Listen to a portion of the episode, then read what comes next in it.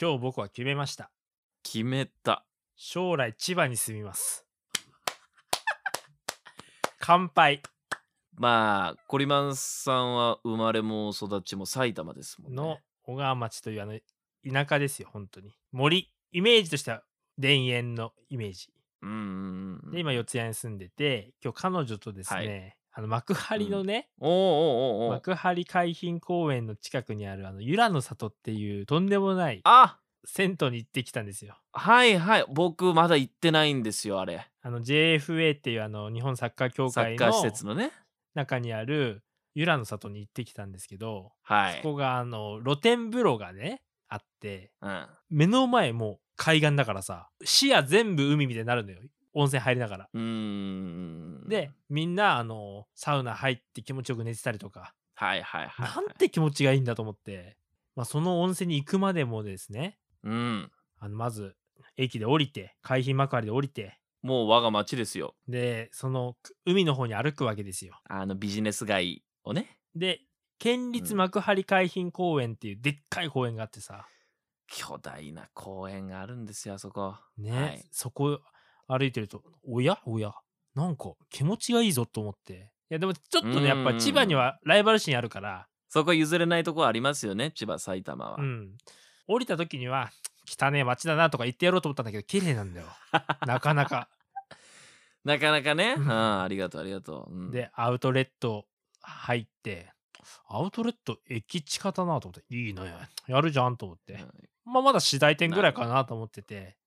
うんうんうん県立幕張海浜公園入ったらさうん、もうなんだろう日本でよかったなってくらい理想の光 景親子がテント張ってフリスビーしてらうわでっかい花時計見た花時計見た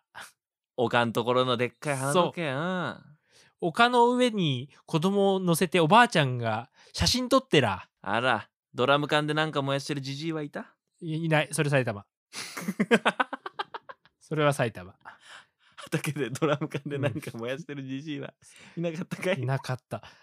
で、うわ、やばい、なんて気持ちがいい公園なんだと思って、うんで、次、JFA 夢フィールドっていう、その海岸にできたその施設。はいはいはいはいはあさすがにな、ここは荒れくれ者たちがいっぱいいるんだろうと思ってたらさ、あの、すれ違うサッカー少年たちに挨拶とかされちゃったりして、うそ気持ちが良くて、で、このユラの里、もう完璧。もうホスピタリティも完璧。料理も美味しい。いや、しっかりしてましたね。コロナ対策も、あの、1時間に4回窓開けて換気してましたし、はああそうなんだゆらの里いいだろ幕張は幕張いい住みやすいもあう帰りもさああはいダメだ千葉ひれえからこれは住みづれえなと思ったら、レンタサイクルがそこら中にあるのよそうだあんださちょっと赤い赤いやつでしょそうんあるあるうああこういうのもあれだろあのね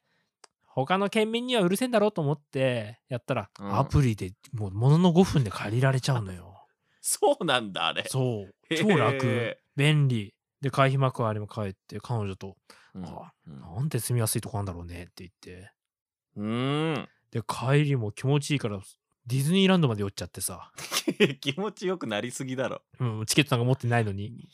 前浜で一回降りちゃってねそう前浜まで一回降りてリゾートラインあのディズニーのあの、ね、モノレールみたいなやつ一周しちゃったりしてさ、うんうん もう千葉から出たくないっていう気持ちよくなりすぎだろお前もう早く四谷帰れよ いやもう帰りもう千葉から出たくないのよ でほ他寄れるとこないか寄れるとこないかって調べてアンデルセン公園、あ4時までだとか結構遠いよ そうでちょっと今までバカにしてたっていうかちょっとやっぱねあのライバルです、ライバルで千葉も俺、埼玉木更津も好きだし、君津のね、マザー牧場も好きだし、立山結構好きだし、暴走って言葉に憧れあるし、あ、千葉だと思って。千葉出ちゃった結論結論もう出ました。もう、あの、千葉に住む、俺は将来。素晴らしいね、で、うちょんっと俺も、あ、でもいかんいかんと思って、帰りの電車でね、いや、でも言っても埼玉のいいとこ探そうぜと。お前は故郷にプライドないのかと思って、あ、そうだね千葉はそうだ、自然だらけで住みづらいし、と思ったら、はいはい 千葉埼玉どっちが都会だと思うで千葉の方が勝ってるアンケートばっか見つかってさそんなアンケートに惑わされんないやこのあ千葉そうってやっぱん確かにロッテもどっちかっていうと野球で言ったらロッテ派だしなとか。 まあ、ライオンズのは強いけどな。いやでもやっぱロッテ、やっぱボビー・バレンタイン好きだったしなとか。うん、いつのロッテだ それ。14年今前のロ今ッ江選テだ手も好きだったしなとか。ってそれ今江西岡とかいつのロッテの話してんだけど。いや、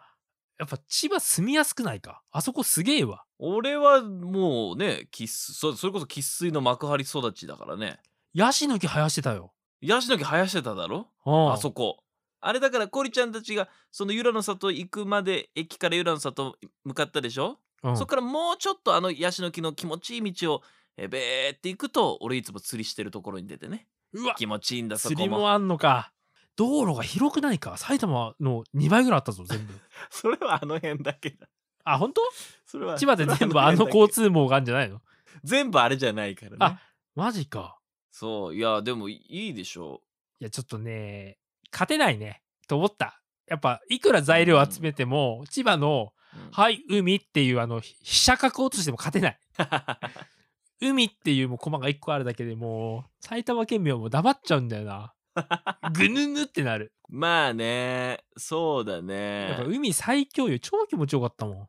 僕もだから最近そのまあ言うてもさ千葉にうで生まれて千葉で育ったけど結構千葉のこと知らなかったりだってこれまでなんて埼玉のこと正直知らないとことかいっぱいあるでしょ全然知らないとこだらけですよ。だから僕最近その千葉の行ったこともない市っていうのがやっぱあんですよいやまあ、それはあ旅るよ行でいい行かないじゃん、うん俺らその地元民だとだからそう俺わざわざそこ探して行ってる行ったことない市にえ、ちょっとおすすめの、どこおすすめは。まずあの桜と佐藤の「さ」に「蔵」って書いてね桜ってうん。やっぱ長嶋茂雄が生まれたでおなじみの桜ですよそれどこ、どの辺にあんのあーチーバくんで言うとどの辺かなほっぺあたりかなああ、俺も早くそのチーバくんで言うと言いてえな。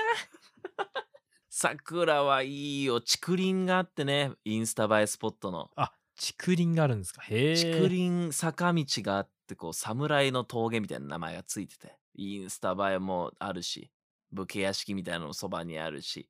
でちひまわりがいっぱい咲くちょっとオランダ風の風車みたいなのもあったりとかねうわーいや、とか、やっぱ何なんだろうな。やっぱ埼玉と比べて、この、なんか、勝ち組が勝ってる雰囲気あるよな。この市の名前だけでも。やっぱりだ埼玉に負けたくないからいや千葉のこういうとこいいんだぜっていうにはやっぱりね地元回んないとダメだね。がこれまでも埼玉回ったらまた変わるかもしれないですよ。埼玉、たかが知れてんのよ。わかるのよ、埼玉のいいところはね。住みやすいんだよ、多分。でもそれは、やっぱね、海っていう一言に負けちゃうの。いやよかったわ俺飛んで埼玉見た時はもう歯ぎしり止まんなかったもんクソって。なんと面白い映画なんだと埼玉をフィーチャーして。いや、俺ももう見て、あの時はもう埼玉でよかったって埼玉ポーズとかやってたよ、友達に教えたりさ、調子乗ってた。超調子乗ってたよ、あの時は。え、お前山田うどん知らねえのとか、もう埼玉でね、芸能人とか調べまくったりしてさ、超調子乗ってたんだけど、いや、今日もう一発系よう。俺とかコリちゃんみたいにさその東京生まれ東京育ちじゃないやつはさ一生東京に住むのかっていうやっぱ疑問湧いてくるじゃんいや、今日の幕張に行ったら、いや、幕張住みてえなって思った、マジ で。気持ちがいいんだもおいでおん。だってあの海入るの別にいらないでしょ、何にも。許可とか。いらないいらないいらないいらな最高だいな。そんなにそんなに綺麗ではないんだけどねいや、でも子供たちわちゃわちゃ入ってたよ。そう石垣島かなんかだと思ってんのかわかんないんだけどまあそう思っててもらいたいんだけどね多分ねそれ期待して住んだら汚ねえなってびっくりするよあ、そうか。 こんだけちょっと。お前あのインスタのなんかおしゃれフィルターかかっちゃってるから目にあ、そうか。今、千葉、千葉への憧れ強すぎて。そうそうそうそうそう。この前も俺九十九里の浜行ったけどね、波が荒くてびっくりしたわ。さすが太平洋っ ていう。ロスみたいなの浮かべちゃってるから、俺、今。ああ、違う違う違う、ザバーン東映みたいな。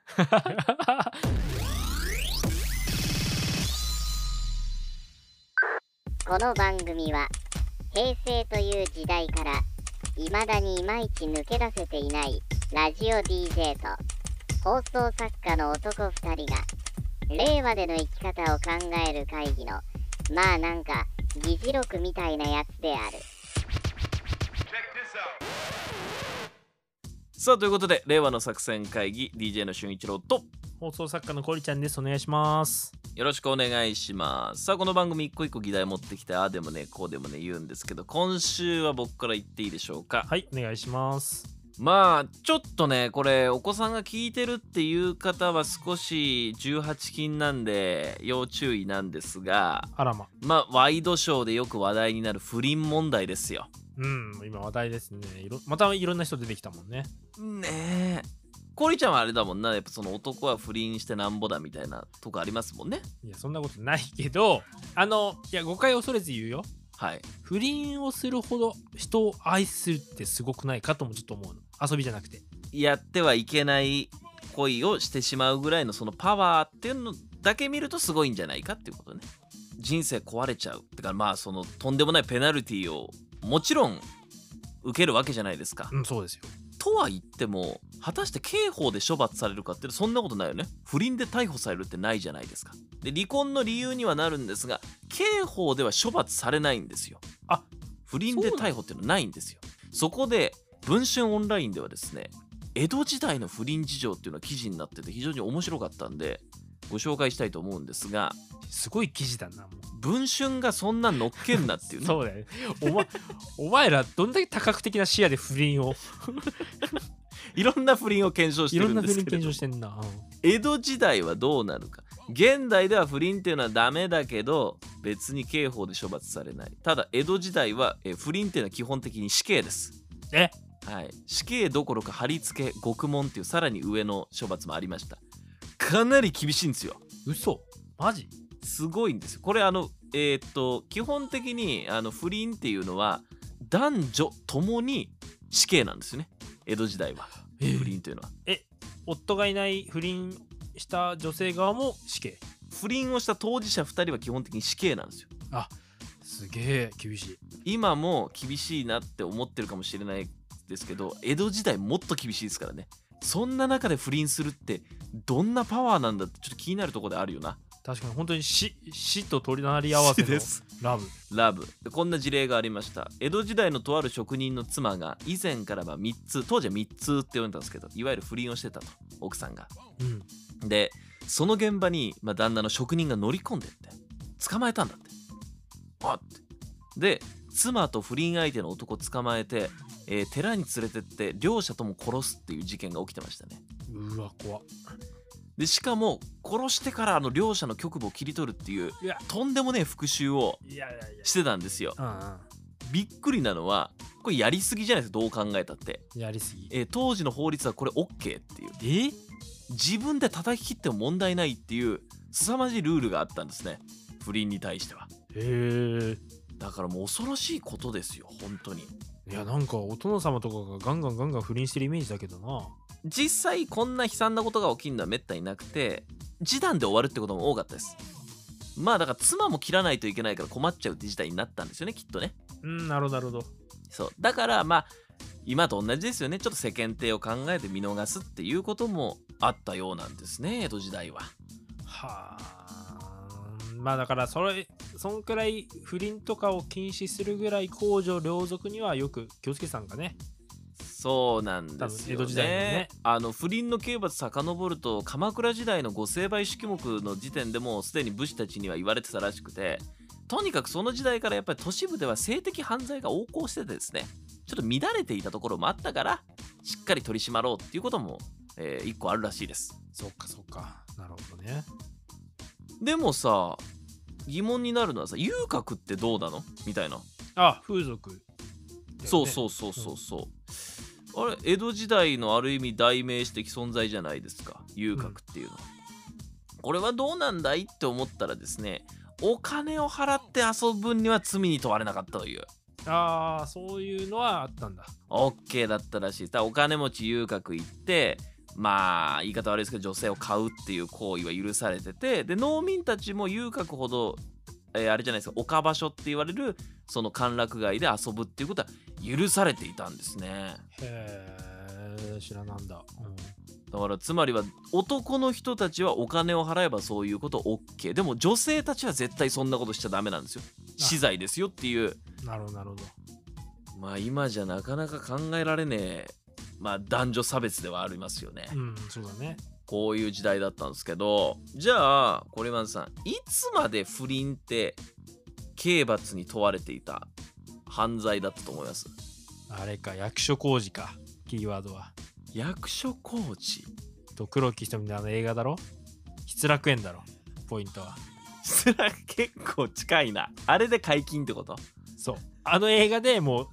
世論が動いた。国が動いた。 80年代と かわかんないけど、そんくらい。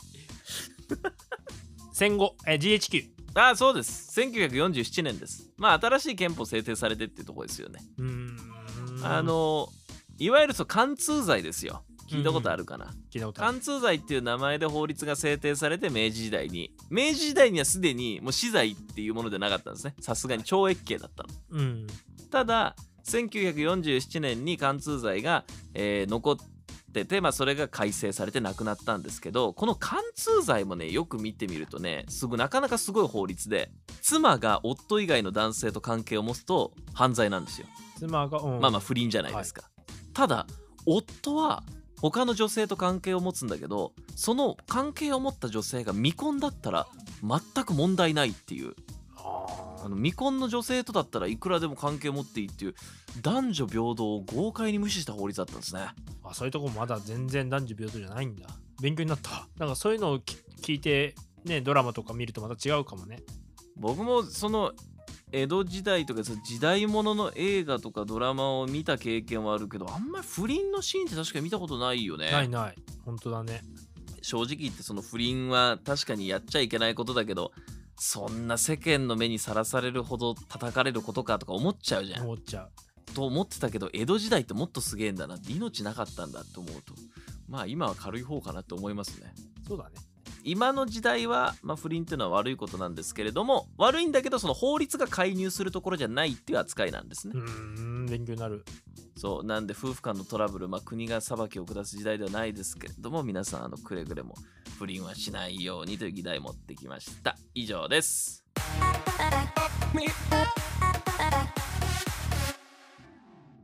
いや、確かにでも今、不倫のね、江戸時代の人がタイムスリップしてきたらびっくりするだろうね。ゆるっ ゆるゆるっ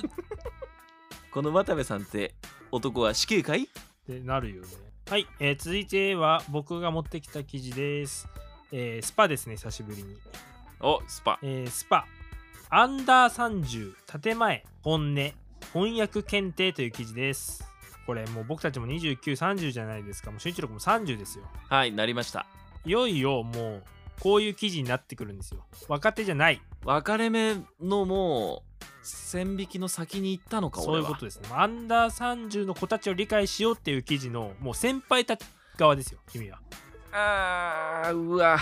まあ、ということで、まあ、それは恐れず、新入社員のね、扱い方を学ぶ記事なんですけれども、はいアンダー30社員のね、この建前の言葉と本音をこういっぱい書いてある記事なんですよ。ああそうかこそうれちかょっと面白かったうんんで、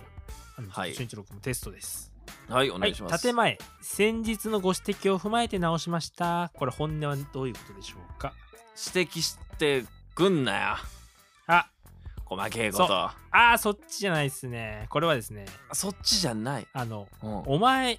前にこう言ったよな。だから意見ひっくり返すなよっていう意味ですね。あーなるほど、はい。そうかそういうことか釘刺してきてるのか先日のご指摘を踏まえてっていうね、こういう後輩がいたら、もう、あんたもう二度と意見ひっくり返してくんなよっていう意味なので、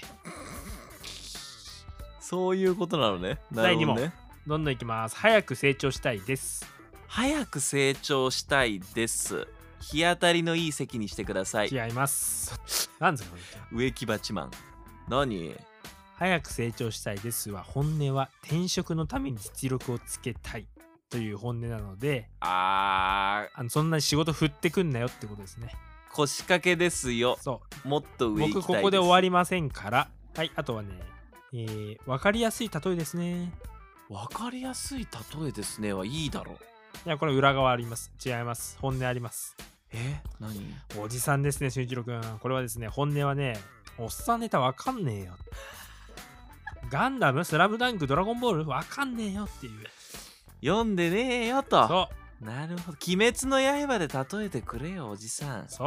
呪術廻戦で言うと誰なんだよっていう続いてテレワーク編ですテレワーク編はい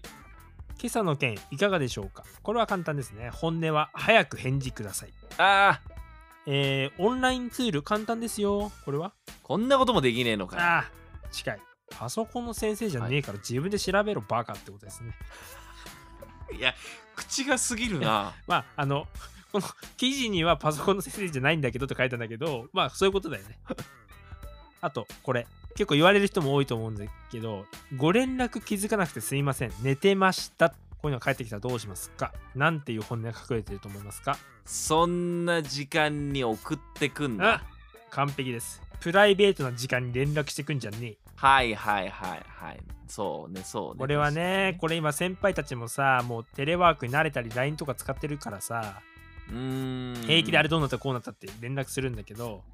ダメですもうこのねアンダー30世代はもう仕事はね繋がらない時間でのしっかり確保しろと確かにもうこれでも不規則な生活っていうか不規則な仕事の時間帯の俺らはやりがちじゃない本や当りがにちねまあ電話まではしないけどでも LINE だったら平気でするよなメールとだかなって別に後で既読になればいいもんと思ってるからでもそれもまあ本当は良くないっちゃ良くないだろうねきっとねダメでしょうね失礼なやつだと思うんでしょうねね大丈夫ですか建前の言葉で返されてませんか返されもてうますねめんどくさいおじさんですよあなたはもう、ああもう死んだ目で返されてますあーなんはて返されてんのいどこ住んでんの、うんみたいな聞いてああななんとか駅ですはいあーその本音はねどこどこ駅ですあもうおめえとは喋りたくねえよバカだね本音が過ぎるんだ よな。アンダー30世代が攻撃的すぎるんだよな。でもそういうことだよな。なんでそんなこと聞くんだ関係ねえだろって話仕だよ事に関係ないくないですかってでここねあの後輩側のねインタビューも載ってるんですよこの記事えええ24歳物流事務の Y さんはですね、えうん。えー上司から仕事の進捗を聞かれた時は全て順調ですと建前で返しますとうん、これはですね本当はもっとこなせるんだよだけどうん。うん。こなせるって分かるとどんどん仕事が降ってくるから確ちょうどいい言葉順調ですに。なるほど。なるほど。でこの人。ものんびり働きながら転職のためとか資格のために勉強してるとうーん。上司から変に期待をかけられたら嫌だからこの順調ですっていうこの本音と建前を使いこなしてますとわあ、絶妙だね。 SOS パターンもあるんですこれ見逃したら本当やばい上司なんであそっかそっか。もうちょっとしんどい思いをしてる可能性もあるわけね。でも言えない。例えば休日は寝てばかりですっていう言葉を言ってきた後輩がいたらこれは建前本音はもう仕事しんどすぎて疲れてます。そうです仕事が激務で休日は何もできないおいいいい先輩あと大丈夫ですはちょっと休ませてくれだし言えよ。言えない本音。あんたら切れるだろうよもう30以上のやつらってもうもう俺は29ラストイヤーだからよいやもう俺はもう後輩風ブンブン吹かせることにしたもうあとちょっと後輩は風吹かさねえんだよ本当にお仕事大変そうですねって建前言ってきたらそれは管理職向いてなさそうって意味だからな ということであのこのスパのねこの建前本音翻訳検定とっても面白い記事であの6ページぐらいにわたっていっぱい書いてあるので面白いわそれさ下の世代からすると便利だよね逆引きみたいな感あじでさ確かに確かにいいどうやって逃げていいか分かんない時それ言えばいいんだもんね順調です純一郎君こういうと言葉ありますか僕の場合ねあのギャランティーの話で多いですね、お君はちょっと聞かせてくれはい建前あのできる限りでいいですよって言うんですよ、はいはいあの予算も交渉少とかねないと思うできる限りでいいですよ、でもそれは本音はたくさんくれよバカ野郎だよね いやそりゃそうだよねでも言えないよね文字通りできる限りでくきれる限りくれって俺逆に建前とか本音とかマジで使えない嘘そんなやつをだって嫌われちゃうじだから先輩から言われることがあるじゃんいわ嫌味とかゃん嫌味ねこう後輩2人俺ともう1人若いので先輩に嫌味言われて先輩去ってった後あれ絶対嫌味だよねって言われた時にえそうなのみたいな感じあ俺ポジティブに捉えてたわみたいめちゃくちゃいいやつじなゃんなんかなんか楽しそうにやってるよねみたいな番組楽しそうにやってるよねみたいなえ嘘そんなんもう本音なんかお前らぬるいんだ よっていうことじゃんそんな一発でわかるわそんないや俺いやそうですね楽しいっすはい あすげえこいつやべえんマだジよ俺かだかよらそれはやばいわやばやばマンなんだいやいいよだかいいいいことだと思うけどら逆に言うとその若手の SOS が一切キャッチできないと思うあえ言えばいいじゃんとか言っちゃういやー、そうか。だから、俊一郎乗車やばいね。やばい。え、だからあれでしょ休日寝てばかりですって言ったら、おい、いいじゃん、いいじゃんって言ったんでしょ、お前。うん、寝る子は育つぞっつって。いや、じゃあ仕事が激務だから。 寝ちゃうんだってっていう。お前、社長になんない方がいいな。もう、全員ちょっと、全員思ったこと口にするやばい会社になりそうだな。先輩後輩もそうだけど、クライアントとかね。そうだね。。もうそういううののなんてその、なんとなくのあれがマジで伝わんないタイプ。濁した言葉が通じないってことでしょ。そうだね。だからもうあれダメ。その俳句とか川柳とかわかんない。全部書きなっつって。なんで五七五にまとめんのみたいうな。わ、思ったこと全部書きなさ いって感じ。やば。お前、気質はアメリカだよな。そうなんだ。俺だからもう暗湯とか使えないんだ。比喩とか暗湯とか。あ、ダメなのよ。取れない、キャッチできないのよ。そっか、お前だからあれだよな。確かに。まあ気持ちいいよ。だから、俊一郎と過ごしてると、ゲームとか一緒にやっててもさ、